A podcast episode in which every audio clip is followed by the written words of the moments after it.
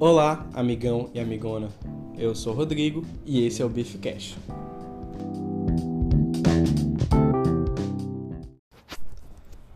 E aí, galera? Sei que já tem muito tempo aí que eu não falo com vocês. Não tô postando muitos episódios aí ao longo do tempo. Na verdade, não postei nenhum. Mas foi um período aí de férias do Beef Cash. O Beef Cash precisa descansar, precisa pensar outras coisas, até para trazer o conteúdo aqui para vocês.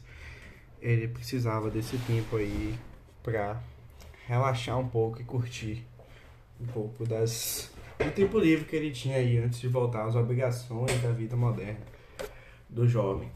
Então, primeiramente peço desculpas aí a vocês, espero que entendam, mas 2020 vai ser um grande ano pro Beefcast, eu tenho certeza, e a gente vai fazer de tudo para trazer um conteúdo interessante aqui para vocês e de que que seja de forma mais lúdica possível aí trazendo um sentimento de comunidade.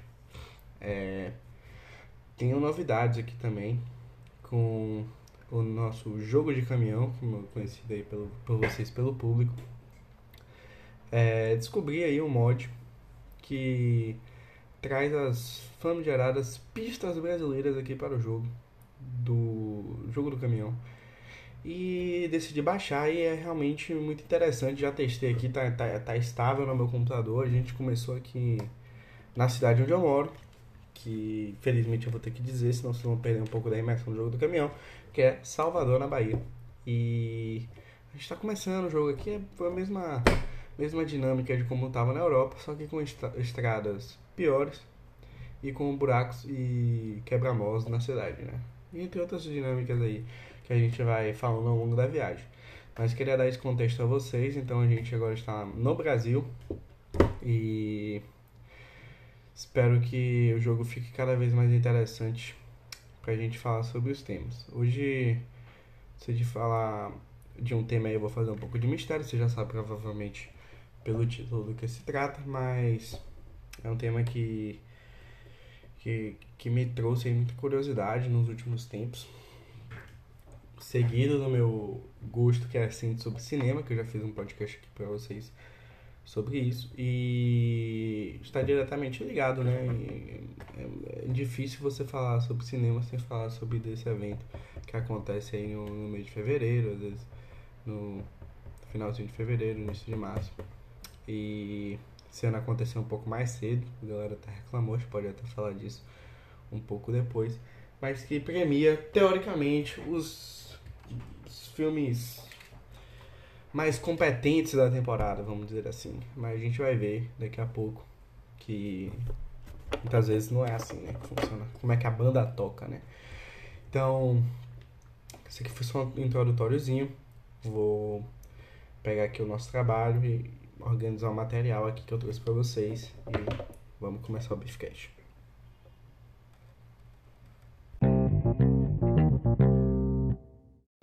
Então pronto galera, tô aqui já no, Eurotruck, já selecionei a viagem. Como eu tinha terminado a última viagem que eu fiz para testar em Feira de Santana, a gente vai começar nesse ponto hoje, tá? A viagem é para a cidade de Estância, fica perto ali, não sei se é Sergipe ou Bahia, quem for distância aí pode dar um, um, alô, não, não vou pesquisar aqui agora porque eu tô dirigindo, comecei a dirigir. Então, quer dizer, quase esqueci de você, né, ouvinte. Pode ir entrando aí no caminhão, pode botar o cinto, sentar, ficar tranquilo, curtir a viagem. Vamos lá. Tá, a gente vai começar a falar aqui do. do vamos dizer assim, o, o prêmio talvez mais importante aí da, do cinema mundial, que é o Oscar, pelo menos as pessoas dão mais mais prestígio. É um prêmio muito longo, tem desde a da, da década de 30. Ele é um prêmio polêmico, porque há muito tempo aceita, aceita lobbies, aceita presentinhos, aceita aceita coisas que me deixam as escolhas dos jurados meio duvidosas, vamos dizer assim, que você acaba desconfiando até por causa dos vencedores de algumas categorias que soa meio estranho. E uhum. quando você vai ver o, o background de toda essa história, você entende às vezes o porquê de ter ganhado aquele prêmio. Não que seja um filme ruim, totalmente. Às vezes o filme é ruim mesmo, mas. É, às vezes, por ser um filme ok e realmente tira ali o brilho de, de grandes obras que poderiam ficar marcados no Oscar, mas é o que uma vez disseram sobre o, o, o ex-capitão do Liverpool, Steven Gerrard, né? Que falou que ele nunca ganhou a Premier League. Azar da Premier League, que poderia ter sido ter, ter o troféu levantado por Steven Gerrard, entre outros ídolos aí mundiais, né? Então, não vou falar os vencedores todos aqui desde a década de 30, mas é, grandes obras já levaram o Best Picture, que é o prêmio principal da noite. Outras grandes obras foram esnobadas e isso não quer dizer que a obra deixa de ser boa ou não, ou ela é inferior a outra. É, Stanley Kubrick já foi esnobado, Hitchcock já foi esnobado, é, entre outros gênios aí do cinema que nunca tiveram assim um reconhecimento na época que eles estavam realmente produzindo filmes. Depois eles dão aquela estatueta lá de, de membro honorário da academia, não sei o que, por toda a, a, obra da vida, deram pro David Lynch também, não sei o que, mas ali conversa mole. Porque eles nunca tiveram assim o reconhecimento em, em eles estavam realmente ativos ali na, na parada, né? Fazendo, fazendo acontecer na, no ano que o filme deles lançava. E o Oscar tem várias histórias interessantes que estou tentando lembrar de, de cabeça. A gente teve o um episódio lá do do A Vida é Bela, que eu esqueci o nome do, do, do, ator, mas falam que é o Didi italiano, que eu discordo. Ou então pode ser o Didi porque o Didi é bom, mentira.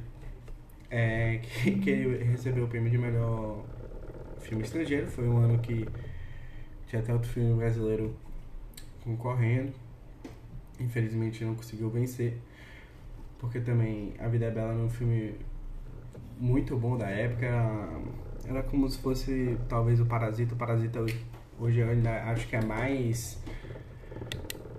Mais. Assim. Eu esqueci a palavra de novo. É difícil gravar jogando, gente. É difícil. Ah, é, é tipo, é mais consenso. É isso, chegou a palavra. Estamos saindo aqui Estamos já na BR, vamos entrar na 101 aqui, estamos saindo de feira, viu galera? Só para dar um contexto para vocês aí. E ele simplesmente, quando recebe o título, ele sobe na cadeira do teatro e vai pulando de cadeira em cadeira e todo feliz do jeito dele, como. E aí a gente percebe, eu acho que é, o, é Roberto Benini, se eu não me engano. E a gente percebe que no filme ele não estava interpretando o personagem, e sim ele mesmo, o que pra mim engrandece a obra aí e deixa um dos episódios dos Oscars mais marcantes. A gente tem aqueles episódios também de queda, que tropeçou, J-Lo tropeçou, não sei o que. E pra mim foda-se. Uhum. Não, não ligo não, pra mim acontece aí cair, as pessoas caem mesmo, e pra mim não é grande episódio do Oscar. Pelo contrário, pra mim é tudo faz. Então. A gente tem aquelas polêmicas também. Nessa, nessa década a gente teve o Discurso do Rei foi talvez uma, um dos filmes mais hateados aí que passou pelo Oscar. Teve Crash também, que a galera que a galera discorda. Eu não vi nenhum dos dois ainda. Eu acho que o hate atrapalha eu, eu, eu, eu procurar esse tipo de filme. Mas acho que a gente pode começar a discutir essa questão do, do lobby do Oscar com, a, com o evento de Shakespeare Apaixonado, que tira o Oscar de é, o, o, o, resgate do soldado Ryan, que foi um, um dos episódios mais marcantes da história do Oscar, porque todo mundo dava certo a vitória do, do filme de, de Tom Hanks. E que ele atua, obviamente. Nossa, a estrada tá, tá linda aí, vocês tinham que ver aqui, tá maravilhosa. E, e, e ali ficou explícito a questão do lobby como nunca, sabe? o, como o Harvey Weinstein, que estava tava envolvido no filme Shakespeare Apaixonado, ele conseguiu manipular os membros da academia com mimos, com, com, com entrevistas, com sessões com, com, com os atores e, e conquistar realmente esses votos através não do, da qualidade do filme, vamos dizer assim, mas pela pelo, pelo que ele deu de presentinho ali para os membros da academia. E chegamos aqui em Lustosa, hein, galera? Lustosa na Bahia. Pertinho de Alagoinhas. Um abraço aí para Alagoinhas, que tá vindo de Alagoinhas. Um abraço aí. E, e ele virou exemplo de, de como fazer o marketing. De como fazer marketing para ganhar o Oscar. E, e hoje é replicado por diversas empresas e estúdios e virou um, um, um, método a ser estudado, porque ele realmente fez um, um trabalho excepcional tirando o Oscar do Resgate do Soldado Ryan e jogando para Shakespeare apaixonado, que com o filme é, é, inferior, vamos dizer assim, vamos, vamos ser sinceros. É, então a gente chega no, no ano de 2019 e hoje, com toda essa fama do Oscar, de que não é para você ligar tanto, sabe? Mas as pessoas ligam de qualquer jeito. Todo mundo sabe que é meio injusto, entre parênteses, mas todo mundo chega lá no dia e assiste e leva em consideração. Então, a gente chega em 2019 com esse contexto do Oscar que é, tem suas polêmicas, também a, questão das polêmicas da representatividade, e esse ano foi um péssimo exemplo para isso a gente viu na crescente. E eu acho que esse ano decepcionou muito, porque era um ano que o pessoal esperava muito a questão de, na, da representatividade das minorias e meio que decepcionou. Eu não estou dizendo que precisa forçar as minorias, mas existiam opções para tal e boas opções. Não que as opções que estão escaladas não tenham a, a, a capacidade de estar lá também, mas as que foram excluídas também teriam, não sei se você entendendo, entendeu? Teriam a capacidade total de estar ali representando. É, chegamos em Alagoinhas aqui passando, bela cidade. Já mandei um abraço aí pra galera de Alagoinhas. Então, vamos começar aqui nossa lista de indicados pro Oscar. É, eu não assisti todos os filmes. Vamos, vamos, vamos esclarecer aqui. Os principais eu assisti. Agora, curta-metragem eu não assisti, nenhum. Mas eu vou comentar aqui com vocês. Por quê? Porque faz parte aqui da, da responsabilidade do canal eu, eu compartilhar essas ideias com você. Então a gente começa aqui com o prêmio de melhor curta-metragem em live action. E pra mim o prêmio vai pra Nefta Futebol Clube porque fala de futebol. Os outros eu não, não tenho ideia do que, do que seja, mas como eu gosto de futebol, eu votaria nele. E infelizmente isso acontece. Eu, dei, eu tô dando esse exemplo aqui porque infelizmente isso acontece com membros da academia que votam de verdade. Eles não assistem todos os filmes e acabam tendo que votar. E aí o voto às vezes vai para pessoas ali que você tem mais conhecimento. Vou dar um exemplo aqui, eu não tô dizendo, vamos lá, galera, eu não tô dizendo que o filme é ruim ou que ele não tem capacidade, mas por exemplo, você é um velhinho lá de, de Hollywood. Caraca, cheio de buraco na ponte. Eita lasqueira. Você é um velhinho lá de, de Hollywood. E você já tem lá seus 70 anos. E você cresceu ali com alguns diretores e tal. E foi se acostumando. E aí tem a galera nova aí, mas você não meio que não acompanhou tanto os filmes assim, dessa galera nova, pra você votar, você tem uma preguiça de ver o Coringa, entre outras coisas.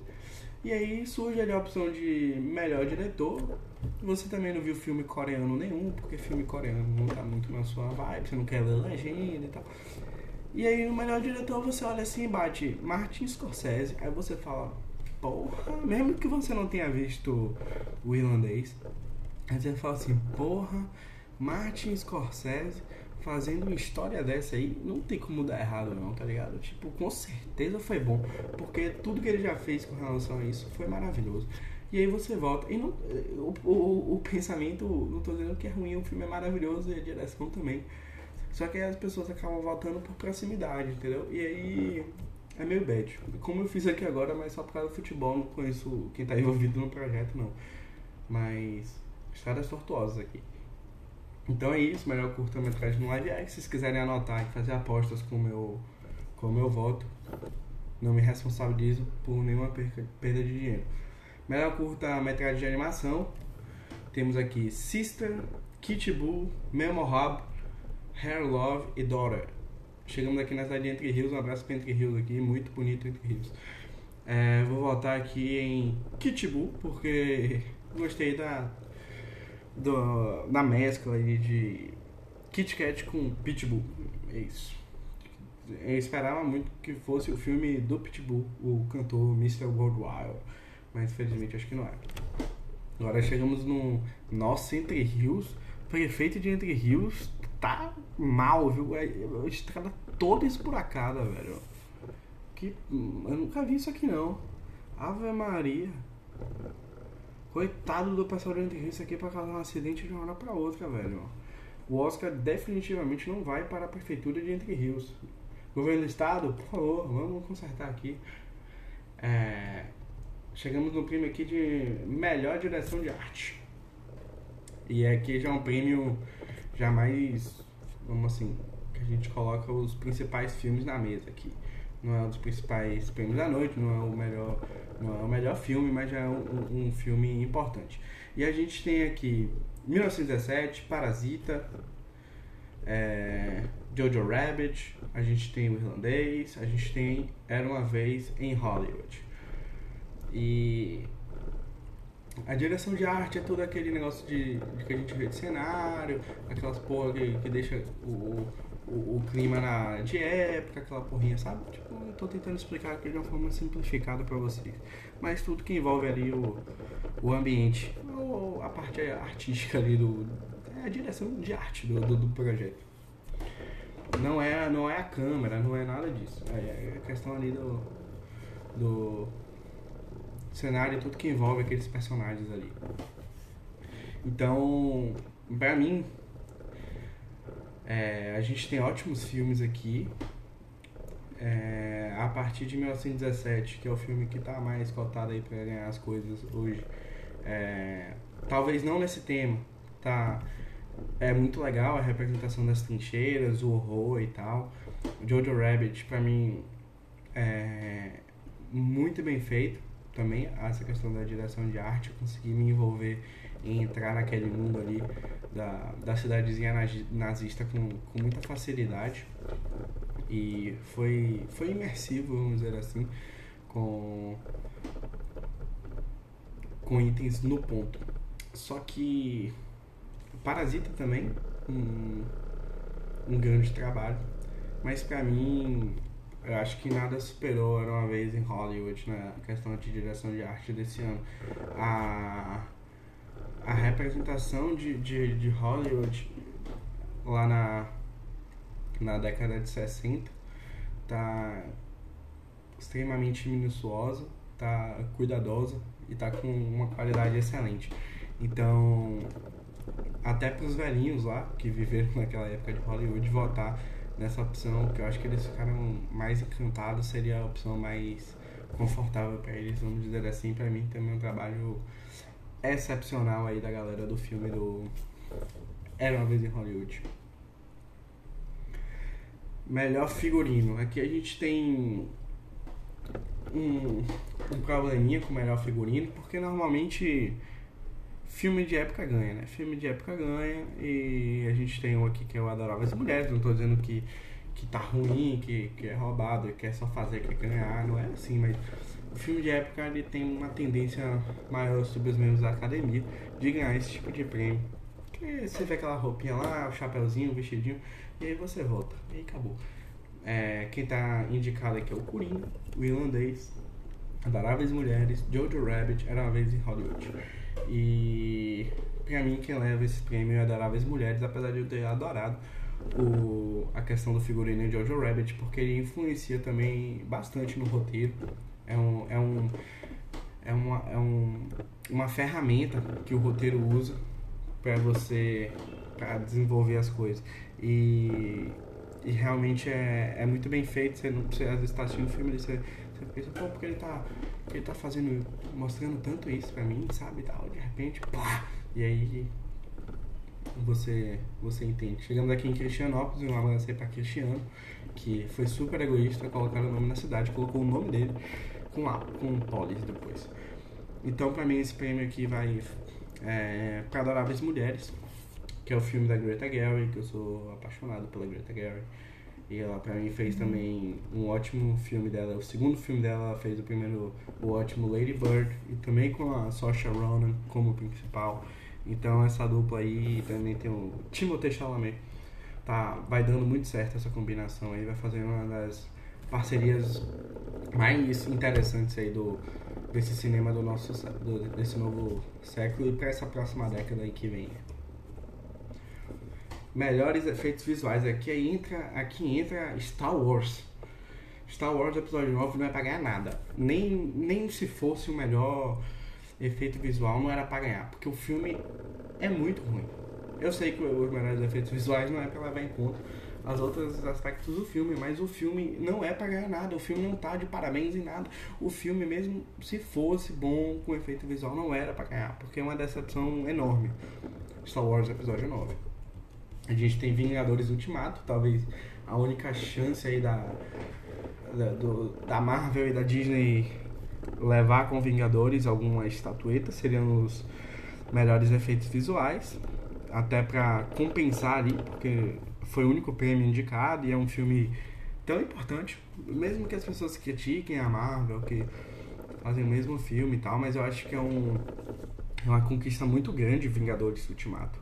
Eu acho que fechar esse ciclo aí foi, foi uma tarefa incrível, muito bem feita. Eita, chegamos aqui em instância já, e tem uma lombada aqui. Eita, vamos passar devagarzinho para não quebrar o caminho do patrão, hein?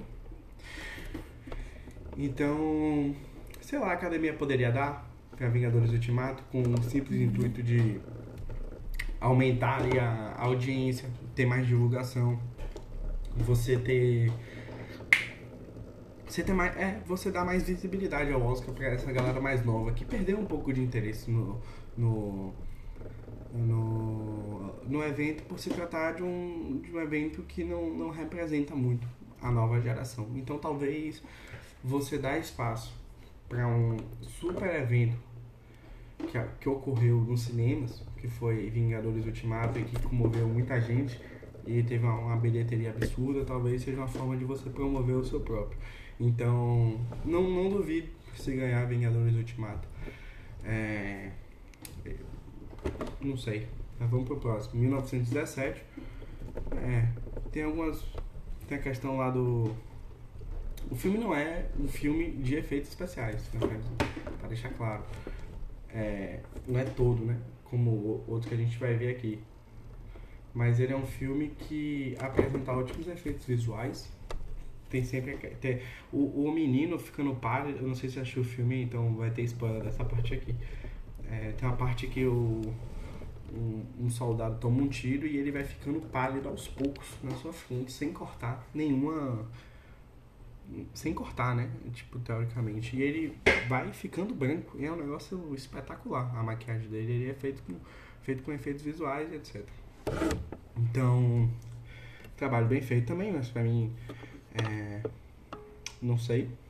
Tem o Rei Leão, que pra mim eu nem assisti, não tive vontade de ver isso aí não. Mas é, é muito bonito, assim, se você ver os animais, sacou? Mas quando eles se, se, trans, se comportam como. Tipo, com, quando eles são personificados, fica estranho. Pelo, eu vi alguns clipes e tal, de música e tal. E não, não, não ficou tão legal assim, sabe? Tipo, ficou meio estranho. Uhum. Mas considerando os animaizinhos, ficou legal, ficou legal.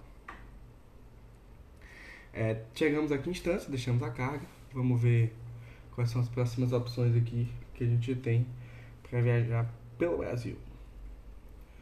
Uh, olha, a gente tem aqui. A gente pode ir subindo pro norte do, do, do Brasil, né? A gente já tem Sergipe, a gente surgiu uma viagem aqui para São Miguel dos Campos, acho que é em Alagoas. Não, cons, não, sei, não consigo identificar direito aqui. Se eu não me engano é Alagoas. Vamos ver. Quem for de São Miguel dos Campos aí dá um abraço. Não, acho que é Bahia ainda. Não, é depois, é depois de Sergipe. É depois de Sergipe, porque tô vendo aí tá baiano aqui. Eu acho que já é Alagoas. Garanhuns. É. Se pai já é. Não tô vendo Maceió aqui. Tô vendo Aracaju. Próprio. Arapiraca. É, é deve ser ali perto. Vamos pra cá, vamos continuar subindo aqui nosso Nordeste maravilhoso, a costa brasileira.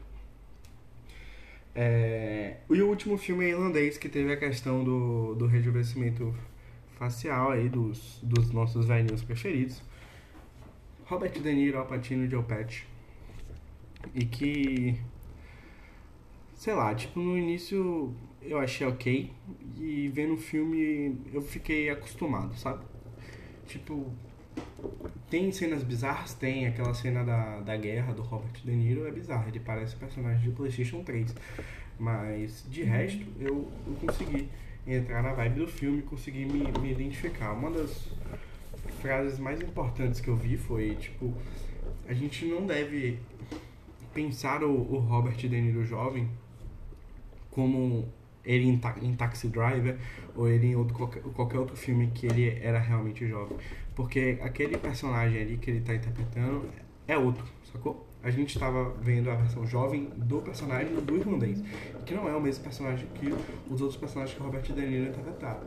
Então acho que minha maior crítica a, essa parte que foi um desafio muito grande, que para mim não interferiu no filme de forma efetiva, foi a questão de dos atores terem 80 anos, né? E estarem interpretando gente de, de 40, ali, 50 anos. E que foi trazido lá pelo, pelo Scorsese nas discussões sobre o filme, nas conversas, que tipo, ele tinha que mudar, a, tinha que contratar gente para mudar a postura, pro Robert De Niro descer a escada mais rápido, porque ele, ele, ele, ele tava subindo devagar, ele descia devagar. Então, todo esse desafio do filme aí foi, foi, foi feito, né? Eles aceitaram trazer esse desafio para tentar trazer, acho que esses atores juntos pela última vez aí, já que o Joey Pesci já tinha anunciado a aposentadoria e voltou para fazer esse trabalho aí com o Martin Scorsese. Disse, cedeu sua, sua habilidade artística para um ótimo para um ótimo fim. Então, nessa categoria aí, sinceramente, tenho minhas dúvidas de quem vai ganhar, mas sendo sincero, eu acho que eu ficaria feliz com Vingadores Ultimato recebendo esse título aí para ter um, um reconhecimento do ano, porque para mim foi um evento marcante na, na história do cinema, que eu acho que a gente tinha que valorizar mais, sabe? É, já conversei com um amigo Roger Musical sobre isso e tá, teve acidente aqui. Teve acidente, vamos diminuir a velocidade. Que as pessoas talvez não valorizem o, o o tamanho que é e a importância que é a MCU hoje e pro futuro, sabe? Eu sei que eles poderiam arriscar mais, ter mais ter mais ousadia, vamos dizer assim, mas Guerra Infinita é algo e Ultimato é pra gente comemorar e curtir, porque é uma grande vitória da nossa geração. Então eu ficaria feliz com esse prêmio para Vingadores Ultimato, até porque eu acho que nenhum outro é, é consenso Tipo, acho que a, a, a, o voto mais covarde, vamos dizer assim, é pra 1917, né? Porque tá, vai, tá mais famosinho aí pra ganhar essas coisas, mas pra mim nenhum é consenso assim não. Tá, subi na serra aqui pra, pra Maceió, falando sobre Oscar, o que, é que eu quero mais pra minha vida, entendeu? Tipo, tá perfeito. Vamos lá. Melhor mixagem de som. Tem sempre aquela dúvida, né? De o que é melhor mixagem de som e o que é melhor edição de som. Eu não sei exatamente, para ser sincero. Eu sempre confundo os dois e eu não vou procurar qual é o certo. Então, se tiverem dúvida, é, procurem aí, porque eu tenho uma ideia. Melhor mixagem de som é como você. Por exemplo, você você tem lá no, no som de. Você tá na guerra, você tá lá em 1917. E aí você tem aquele cara que joga granada e explode, aí fala aquele. E aí sua voz fica baixinha assim. E aí você quer ouvir. E aí, tipo, é meio que você priorizar qual som é mais importante naquele momento. Você editar o volume dos sons do ambiente pra você ter a melhor imersão, vamos dizer assim. Eu só dei um exemplo. E a gente tem Coringa, a gente tem 1917, tem Ford vs Ferrari. tem Era vez em Hollywood, tem Ed Astra e sem dúvidas aqui os mais cotados para vencer esse prêmio aqui são 1917 são um filme de guerra e Ford vs Ferrari que é um filme de corrida que essa questão do som é, é algo realmente super importante. Então a, a disputa vai ficar sem dúvida entre esses dois. E sendo sincero, você está perguntando a, um amante de, de automobilismo, eu infelizmente não vou ter como votar contra Ford vs Ferrari, porque o som dos carros é é realmente algo que me conquistou e me conquista, independente de ser filme ou não. Então, meu, meu voto para melhor mixagem de som, que para mim ficou sensacional em Ford vs Ferrari, vai para ele mesmo. Melhor fotografia. Cadê a outra edição? Ah, depois, vamos lá. Melhor fotografia. O interessante da categoria de melhor fotografia é que por exemplo, quando a gente vai para melhor filme, melhor filme, todos os membros da academia votam, os, os mais de 9 mil membros votam no melhor filme. Quando a gente chega, por exemplo, em melhor fotografia, só alguns é, profissionais podem votar nessa categoria, só os, os profissionais é, envolvidos com fotografia podem votar nesse prêmio. Então, meio que você tem algumas opções mais mais sensatas, vamos dizer assim. Porque talvez são pessoas que saibam mais sobre o tema. Porque às vezes quem vota em melhor filme não tem. Não tem, tipo. Sabe, ele volta por aproximação, ele não, não analisa tão friamente como, por exemplo, um profissional de, de fotografia está analisando a melhor fotografia, entende?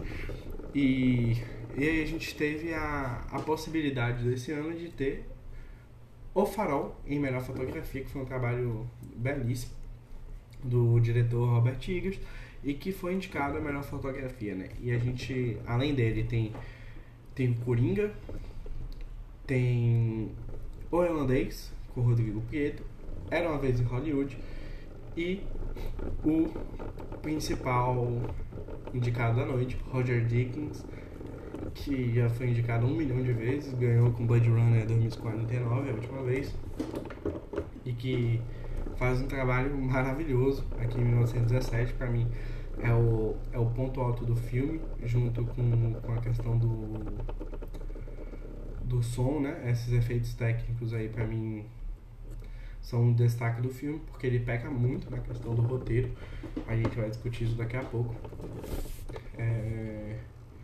Mas para mim ele é o favorito, sem dúvida. Essa é uma categoria que chama muito a minha atenção. Eu sempre gosto de ver é, todos os filmes dessa categoria. Senti falta de alguns? Senti, porque para mim o, o, filme mais bonito do ano, sem dúvida, é Retrato de uma Jovem em Chamas. Para mim é o, é o filme que, que, infelizmente, ele não teve uma, uma, conhecimento do Oscar, porque ele foi da mesma distribuidora de um outro filme que a gente vai discutir daqui a pouco, que é Parasita.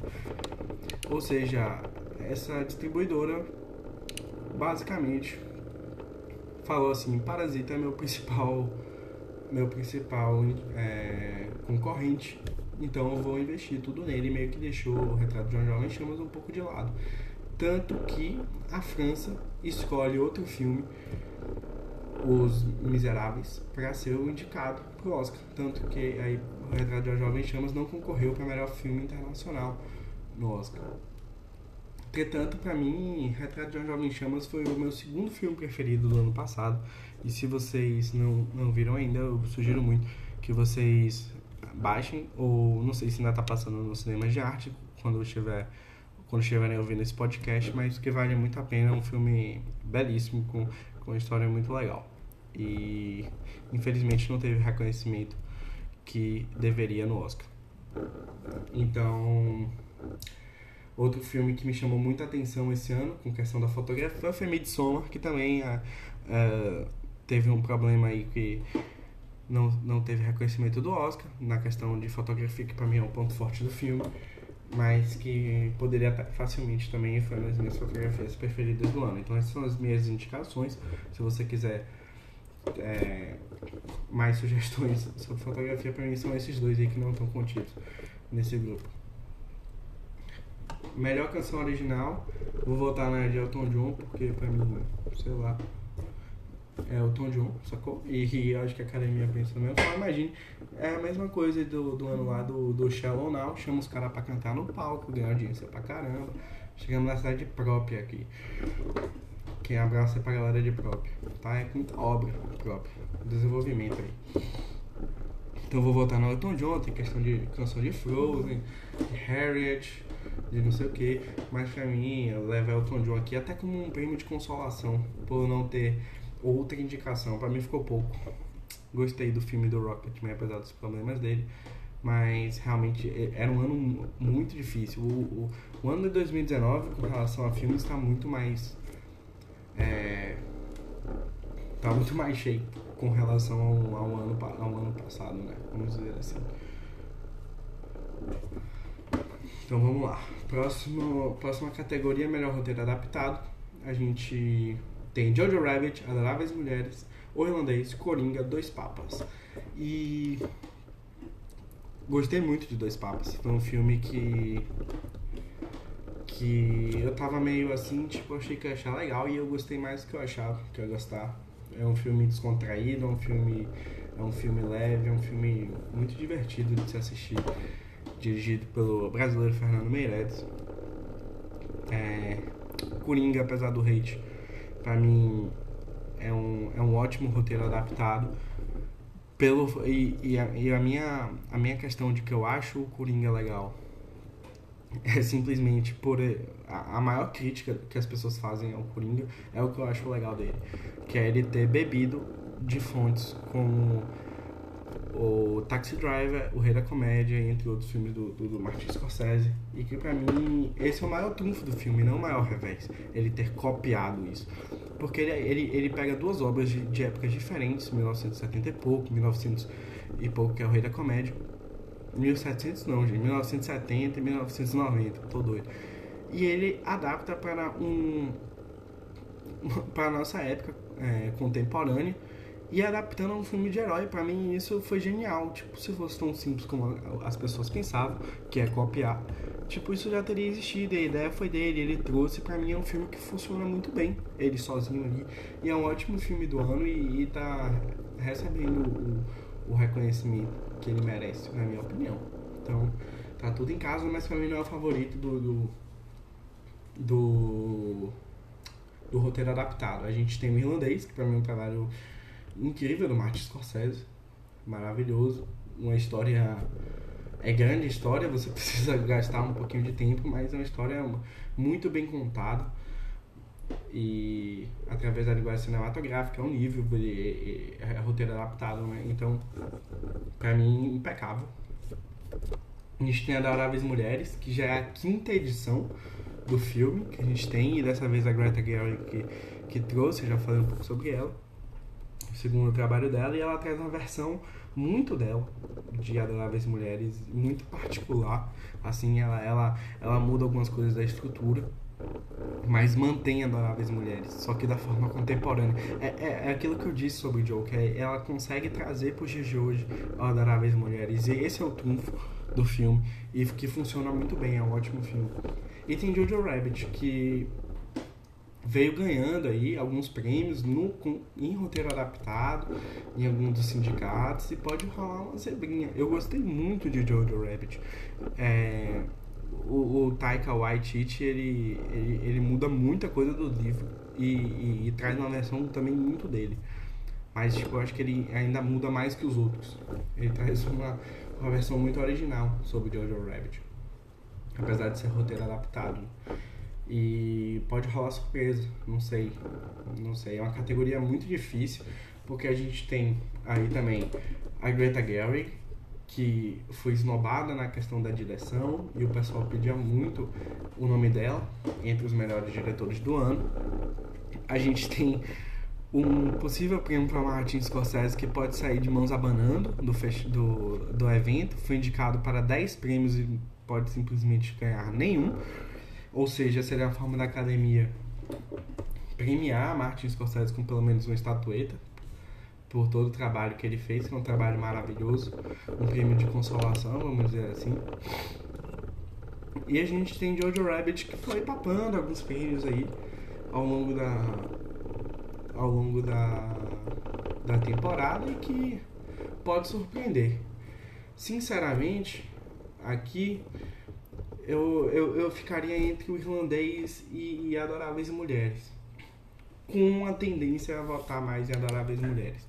Por mais que o trabalho do Martin Scorsese seja muito bom, é, mas eu acho que o trabalho da Greta de que já é a quinta quinta vez que fazem esse filme. Eu acho que isso deixa tudo mais difícil, porque você, você trazer algo muito mais original é mais complicado. Então, e também pela questão da representatividade, eu traria a Greta Gerwig como o prêmio aí de melhor roteiro adaptado, até porque também seria o prêmio de consolação dela pelo belo trabalho que fez e que possivelmente ela possa ganhar em figurino, pode, mas esse seria o, a outra dela no Oscar, seria bem interessante. Chegamos aqui em São Miguel dos Campos, foi uma viagem muito tranquila à noite, é, curti bastante. Então, melhor roteiro adaptado, Greta Gerwig, Adoráveis Mulheres. Melhor roteiro original, outra batalha complicada aqui, porque a gente tem grandes nomes, a gente tem Noah Baumbach com História do Casamento, que é mais uma história de terror do que tudo. É, a gente tem Era Uma Vez em Hollywood, com Quentin Tarantino, buscando mais uma estatueta de melhor roteiro original. Ele já tem alguns, e é meio que queridinho na academia quando se trata desse tema. É... A gente tem. Chegamos aqui, eu vou selecionar a próxima viagem, vou fazer mais um, acho que dá. A gente tem Parasite, que é o filme consenso da temporada. Eu acho que todo mundo gostou de Parasite. Acho que não, não vi uma pessoa que assim falou. É, é mais ou menos. Não, não vi. Todo mundo gostou pra cima, sabe? Vamos dizer assim. A gente tem Knives Out. Fiquei muito feliz de ver o filme do Ryan Johnson aqui, Entre Facas e Segredos. E 1917 como roteiro que pra mim é a maior crítica aqui. É esse, esse prêmio pra, pra melhor roteiro original. Porque o roteiro de com todo respeito, o roteiro de 1917 pra mim é uma parada, é um absurdo. É um absurdo tá indicado a isso aí, sacou? Não, não, não consigo acreditar nisso. E sendo sincero, gostaria muito de ver Parasite ganhando o melhor roteiro original. Porque pra mim é o melhor filme do ano. E merece levar. E, mas a gente tem Quentin Tarantino, que o pessoal da academia gosta muito, já ganhou algumas vezes. E também não seria surpresa nenhuma ganhar. A gente não tem, vamos dizer assim, a, quando teve o Writers Guild Award, que é o prêmio que dá pra. É um prêmio que dá boas margens aí pro, pro roteiro o Quentin Tarantino ele não participa, que ele não é inscrito. Ele não, não, não, não, não quis participar mais depois de uma treta que rolou lá com o sindicato dos, dos writers. Então a gente não tem muito como saber se o Tarantino vem com força máxima, se não vem, porque ele não participou dessa competição que teve. Talvez se ele participasse e não tivesse ganho, a gente teria mais noção exatamente do que acontecer. Mas o nome de Tarantino é um nome sempre muito bem falado aqui e que pode sempre levar essa estatueta. A gente não pode duvidar do poder do menino Quentin Tarantino, né? 1917 pra mim é um absurdo. Eu, é, é um dos problemas graves do filme pra mim. Eu achei o filme ok, mas pela questão técnica, porque se fosse pelo resto. Se, se a parte técnica fosse mais ou menos pra mim, o filme não, eu não teria gostado do filme, pra ser sincero. Então, pra mim, salva demais. É... Peraí que saiu aqui. Então, pra mim, fica entre esses dois. Vai ficar entre Parasite e Era Uma Vez em Hollywood. É, eu acho que hoje talvez tenha um, um leve favoritismo para Parasite, porque nunca vimos antes uma, uma presença tão forte de um filme estrangeiro nos Estados Unidos como Parasite vai fazendo. É uma campanha realmente histórica o que eles estão fazendo. Estão em vários programas de TV, estão sendo revistas, estão dando, estão dando é, entrevista em TV e etc. E é algo que nunca se viu com um filme estrangeiro. É um consenso por todo mundo e, e é, um, é, um, é um filme espetacular. Então vai fazendo, vai fazendo história eu gostaria muito que ele recebesse aí pelo menos umas três estatuetas, começando por essa aí de, de roteiro original, que foi, foi muito bom.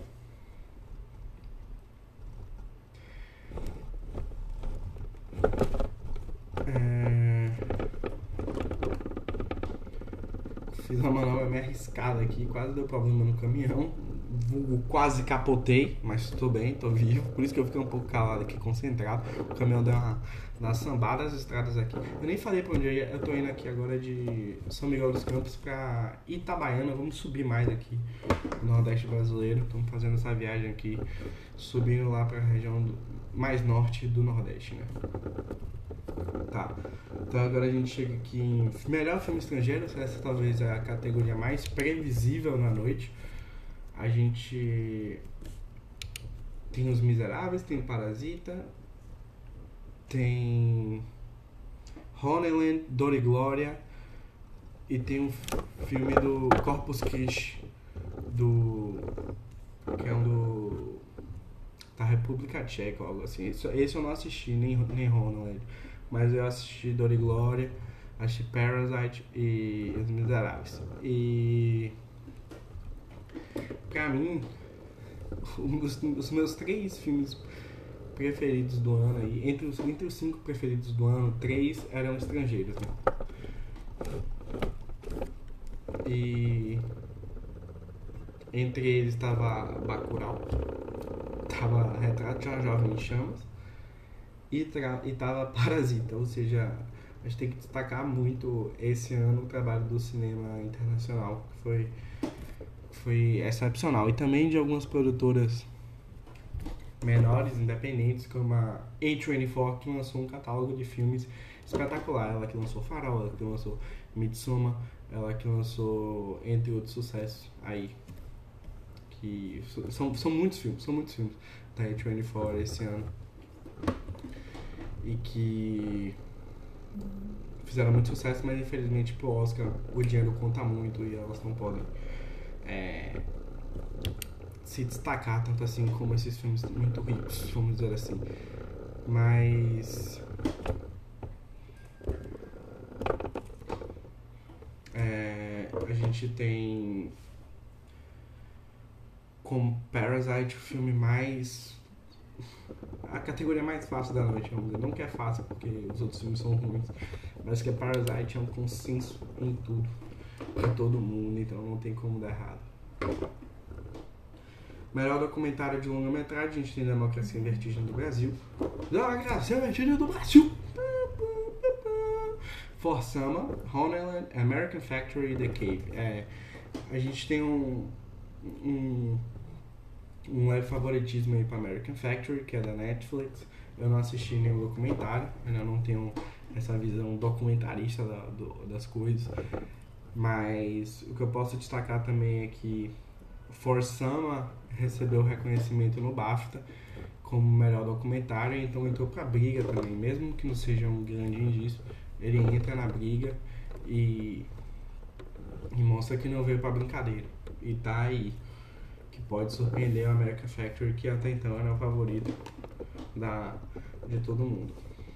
Melhor filme de animação, a gente tem Klaus, Link Perdido, Toy Story 4, Como Treinar Seu Dragão e I Lost My Body. E a gente tem aí o, o, o, o grandão, que é Toy Story 4, e a gente tem Klaus da Netflix. Vamos ver como a academia vai...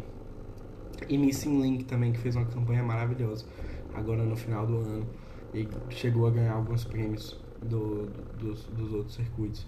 Mas vamos ver aí como vai a questão da, da relação da academia com a Netflix agora. Se ele vai para a opção mais, mais conservadora, que seria talvez Toy Story 4, ou indo para algo que a Netflix produziu, né? Vamos ver, não sei. Eu, eu chutaria Klaus, eu acho que que esse ano Toy Story, Toy Story não leva. Toy Story não leva esse ano, eu chutaria Klaus. Mas dependendo da academia tudo é possível. Melhor trilha sonora original, a gente tem Star Wars com John Williams, 1917 com Thomas Newman, Coringa com Hildur, Adoráveis Mulheres, Alexandre Desplat e História de um Casamento com Randy Newman. E a, ao longo da temporada a disputa foi entre duas pessoas, que foi a Hildur e o Thomas Newman. A Hildur do Coringa e, e o Thomas Newman de 1917, com a Hildur levando melhor praticamente em todas. E é a favorita pro Oscar hoje, ganhou o BAFTA na semana passada e sem dúvida é a favorita para ganhar o prêmio de melhor trilha sonora original com o Coringa, um Oscar aí pro Coringão. Melhor diretor. Categoria muito difícil, que as pessoas criticaram bastante a não presença da, de uma mulher ou de, de um negro, por exemplo, ou de um asiático ou qualquer outra minoria, porque só temos homens brancos aqui. Quer dizer, asiático tem, tem um bom de horror, tô doido. Tem um bom de horror, então teve um asiático aí na categoria. Mas se não tivesse bom de horror, talvez o mundo ia acabar. Até porque, mas como eu disse, Parasite é um consenso até na mídia americana. Eles não vão conseguir esnobar Parasite, porque realmente faz um trabalho de marketing inacreditável. Então, temos Quentin Tarantino com Ana Vez em Hollywood, de Horror com Parasite. Chegamos em Itabaiana, hein, galera. Martin Scorsese com Irlandês, Sam Mendes com 1917 e a, a, a, o patinho feio aí, o Todd Phillips, que foi a, a última escolha. Os outros quatro eram consenso já ao longo da temporada. A dúvida era a última vaga, se ficava com o Todd Phillips, se ficava com o Greta Gerwig, se ficava com o Noah Baumbach e ficou aí com o Todd Phillips com o filme do Cunhão. Então, é, para quem vem acompanhando já a temporada de premiações, sabe que o favoritismo do Sam Mendes é algo gigantesco. Ele vem ganhando todos os prêmios de, de direção, então ele é, ele é o favorito para ganhar esse prêmio. Eu, já eu, Rodrigão, queria muito ver Parasite ganhando esse prêmio de melhor direção, um bom de horror. Seria algo muito legal de acontecer. E talvez, quem sabe, o, o Martin Scorsese, mas eu acho mais difícil Martin Scorsese. Portanto, eu acho que a briga hoje fica entre o Bom Horror e o Sam Mendes, mas praticamente decidido por Sam Mendes. Essa briga aí de melhor direção. É, vamos pegar aqui a carga, falta. Dar a voltinha. Caminhão grande que eu tô dirigindo aqui, é complicado. Melhor atriz coadjuvante. Essas essas categorias de, de atuação já estão decididas praticamente. Eu vou, infelizmente, ter que trazer isso para vocês. Vocês não vão ter mais surpresa no Oscar, porque está decidido. Ninguém vai tirar o Oscar dessas pessoas, porque elas ganharam tudo exatamente nessa ordem que eu vou dizer a vocês. Melhor atriz coadjuvante, Laura Dern. Melhor ator coadjuvante, Brad Pitt. Melhor ator, Joaquim Fênix com Coringa. E melhor atriz, a Renée Zellweger com Judy, Judy Garland, do Mágico de Oz, do Mágico de Oz, entre outros filmes aí, Nasce Estrela e etc. Então, melhor atriz coadjuvante teve a Katie Bates, Margot Robbie, Scarlett Johansson, Florence Pugh e Laura Dern. E como eu disse pra você, já tá decidido, a Laura Dern vai ganhar esse prêmio. Ganhou todos, é impossível não ganhar.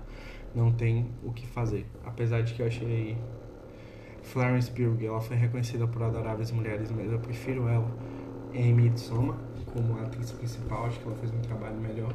A Scarlett Johansson, Jojo Rabbit, é, ela aparece pouco, ela não, não aparece tanto, mas eu acho que o mais forte não, não, é, não é a atuação dela, mas sim o personagem dela, sabe? Eu acho que o reconhecimento dela aí foi meio equivocado nessa categoria.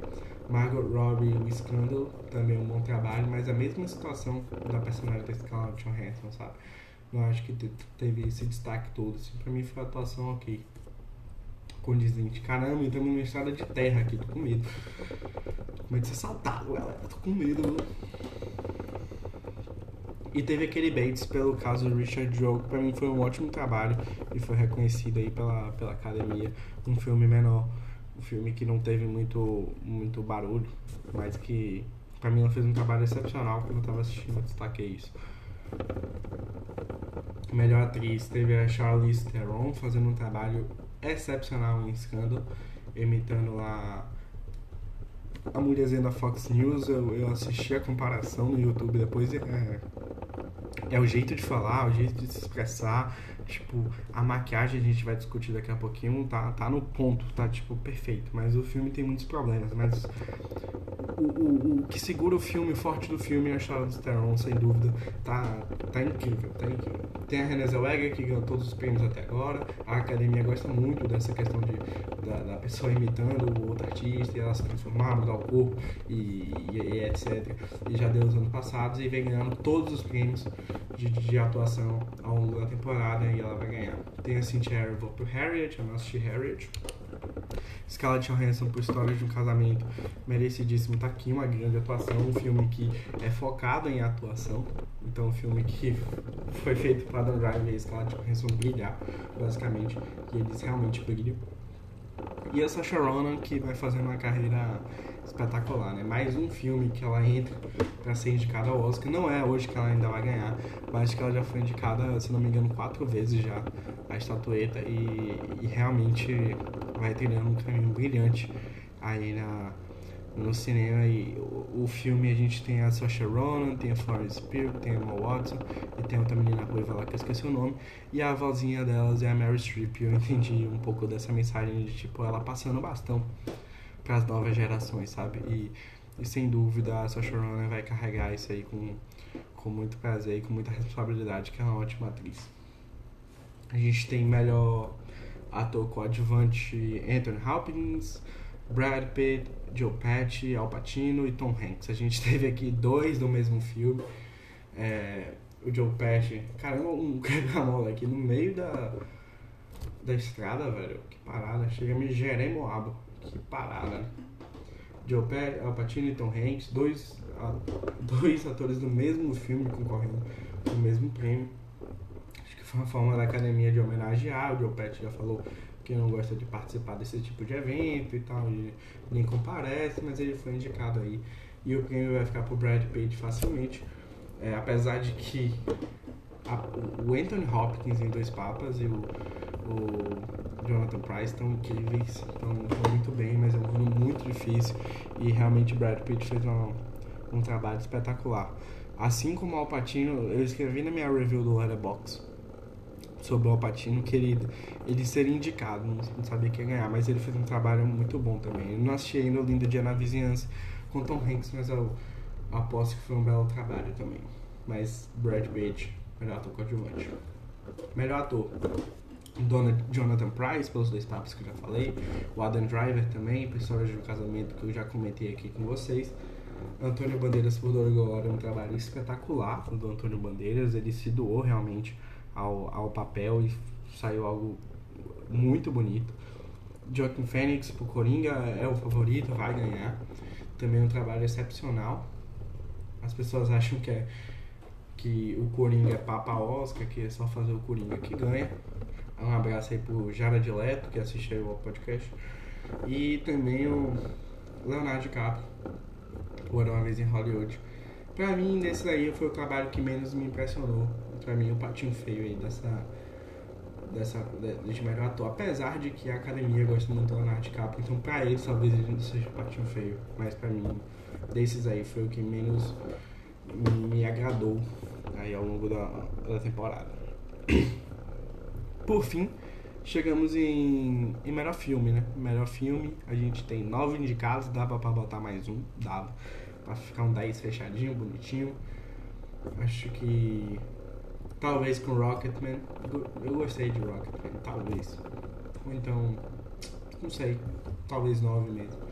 Mas a gente tem 1917, Ford vs Ferrari, Coronga, Era uma vez em Hollywood, Parasita, O Irlandês, Adoráveis Mulheres, Jojo Rabbit, História da Tá faltando alguns prêmios aqui, porque eu entrei no, no do Google. Tá faltando alguns prêmios aqui. Que não tem. Maquiagem, tá faltando. Deixa eu ver aqui uma lista. Deixa eu pausar o jogo aqui rapidinho para pegar uma lista mais confiável. E eu vou olhar uh, o, que eu, que, eu, que eu pulei no caso antes de falar o melhor filme. Né?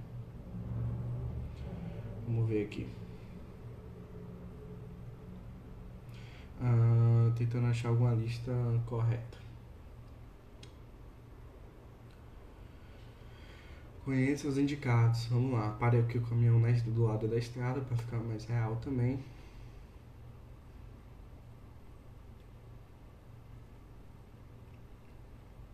Pô, não, não tem uma listazinha bonitinha? Onde é que eu vejo isso? Pô, a internet às vezes complica as coisas, né? Tipo, a gente só queria uma listinhazinha. Aí não volta mais, que site horrível. Odeio o site de vocês, Omelete. Que raiva. É, indicados ao Oscar 2020. Estou aqui com o meu material de bordo aqui do lado, no, no banco do caminhão, procurando, né? Obviamente eu não estou dirigindo. Ah, Globo, vamos lá. Você não vai me decepcionar. Não. Ah, eu tô querendo. Vou contar histórias. Então. É, maquiagem, vamos começar, que aqui achei uma lista boa. Maquiagem, a gente tem. Maquiagem e penteado, foi o que faltou. Alguns que faltou. A gente tem Malévola, Dona do Mal, que eu não assisti. É, a gente teve 1917, a gente teve The Bombshell, O Escândalo, que foi o filme da Charlize Theron que eu falei, Coringa e Judy, Muito Além do Arco-Íris, da Renée Zellweger, que eu falei que vai ganhar a melhor atriz. E o favoritaço dessa categoria é Bombshell, pelo fator que eu falei da Charlize Theron. E, a, eles vão ganhar a estatueta só por causa dela, porque realmente foi um trabalho inacreditável do que foi feito assim, não só com o rosto dela, mas também com o rosto da Nicole Kidman, parecida com outra apresentadora da Fox News. Tem molde ali, tem todo o trabalho e realmente ficou muito bem feito. O segundo ali, o que corre por trás é o Coringa, tá normalmente cotado aí como o segundinho, mas é, o, o prêmio realmente vai pra Bombshell, vai pro escândalo. É, já falei de mixagem de som, que eu falei do Ford vs Ferrari em 1917, e basicamente a edição de som vão ser os mesmos concorrentes, é, mas ali tem Star Wars, que entrou dessa vez, é, e era uma vez em Hollywood. Mas os favoritaços são 1917 Ford vs Ferrari e talvez aí na parte de edição de som, que é mais a captação do som e etc. É, eu não sei se eu confundi com mixagem de som isso. Talvez eles deem um pra cada, sabe? Pra ninguém ficar triste. Aí vai dar um, um de edição de som pra para 1917, a mixagem para Ford vs Ferrari, ou então deu os dois para 1917. Mas como Ford vs Ferrari é um filme da, da Disney, caso você não saiba, que tem muito dinheiro envolvido, eu não apostaria os dois para 1917 não, talvez fosse meio suicídio isso. Mas é, é, é, é pode ser, pode acontecer, entendeu? 1917 então, galera, infelizmente meu dispositivo de som acabou cortando seis minutos do final do, do podcast em que eu discutia ali a questão do, do melhor filme. Que eu terminei falando aí de Ford vs Ferrari, que foi na questão da edição e de mixagem de som, e acabei. E o, o, o meu dispositivo aqui de, de áudio acabou cortando em uma hora certinho a gravação, deixando seis minutos, mas eu vou refazer aqui o que eu falei. Basicamente, faltava só a questão do, do melhor filme, em que a gente tem o irlandês, Adoráveis Mulheres, Era Uma Vez em Hollywood, Parasita, História de Casamento, 1917, Coringa, Ford vs Ferrari e Jojo Rabbit.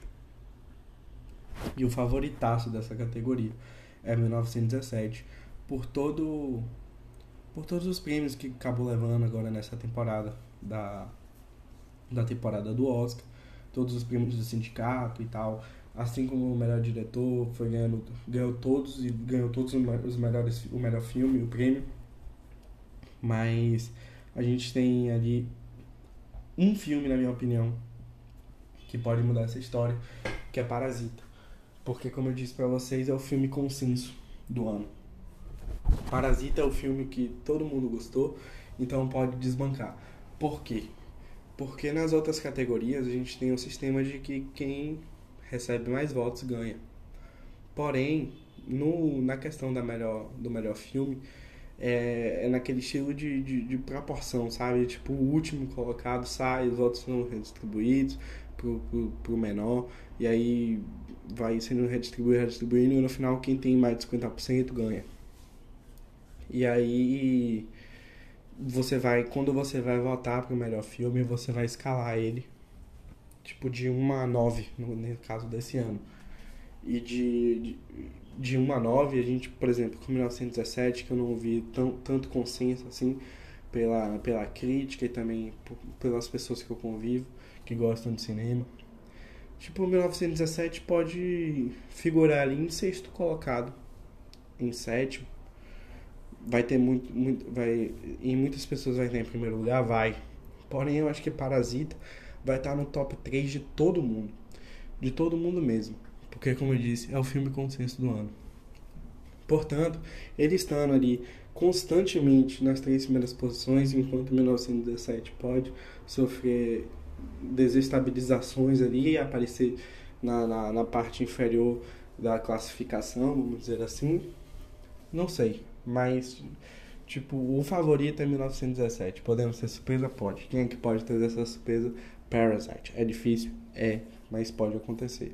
Então vai ser interessante ver essa questão do melhor filme. Eu adoraria ver Parasite ganhando. É o meu filme favorito do ano. Se eu fosse é, apostar com o coração aqui, seria com Parasite, mas apostando com a lógica, 1917 vai receber a estatueta de melhor filme, principal prêmio da noite, no dia 9 de fevereiro. Então é isso. Espero que vocês tenham gostado do podcast, trazendo sempre coisas interessantes que eu gosto de discutir aqui com vocês. É... Fiquei um, um, bom tempo aí sem publicar é, podcast, sem publicar meu trabalho, mas espero que vocês tenham entendido que foi um período de descanso que eu precisava, é, até para conseguir mais assuntos e conteúdos e para pensar melhor e trazer aqui pro, pro podcast. Trouxe um mapa novo do Road Truck com o Brasil, que dá mais uma imersão melhor aí pra gente. Eu sei que hoje eu não falei muito do Euro Truck, porque eu tava bem concentrado falando sobre o tema do Oscar enquanto eu olhava ali no iPad, mas eu tava dirigindo de verdade meu caminhãozinho. E queria agradecer a participação de todo mundo que me acompanha, que, que me dá o esforço para fazer esse projeto, porque sem vocês eu não estaria aqui. Então, obrigado a todos mais uma vez e até a próxima.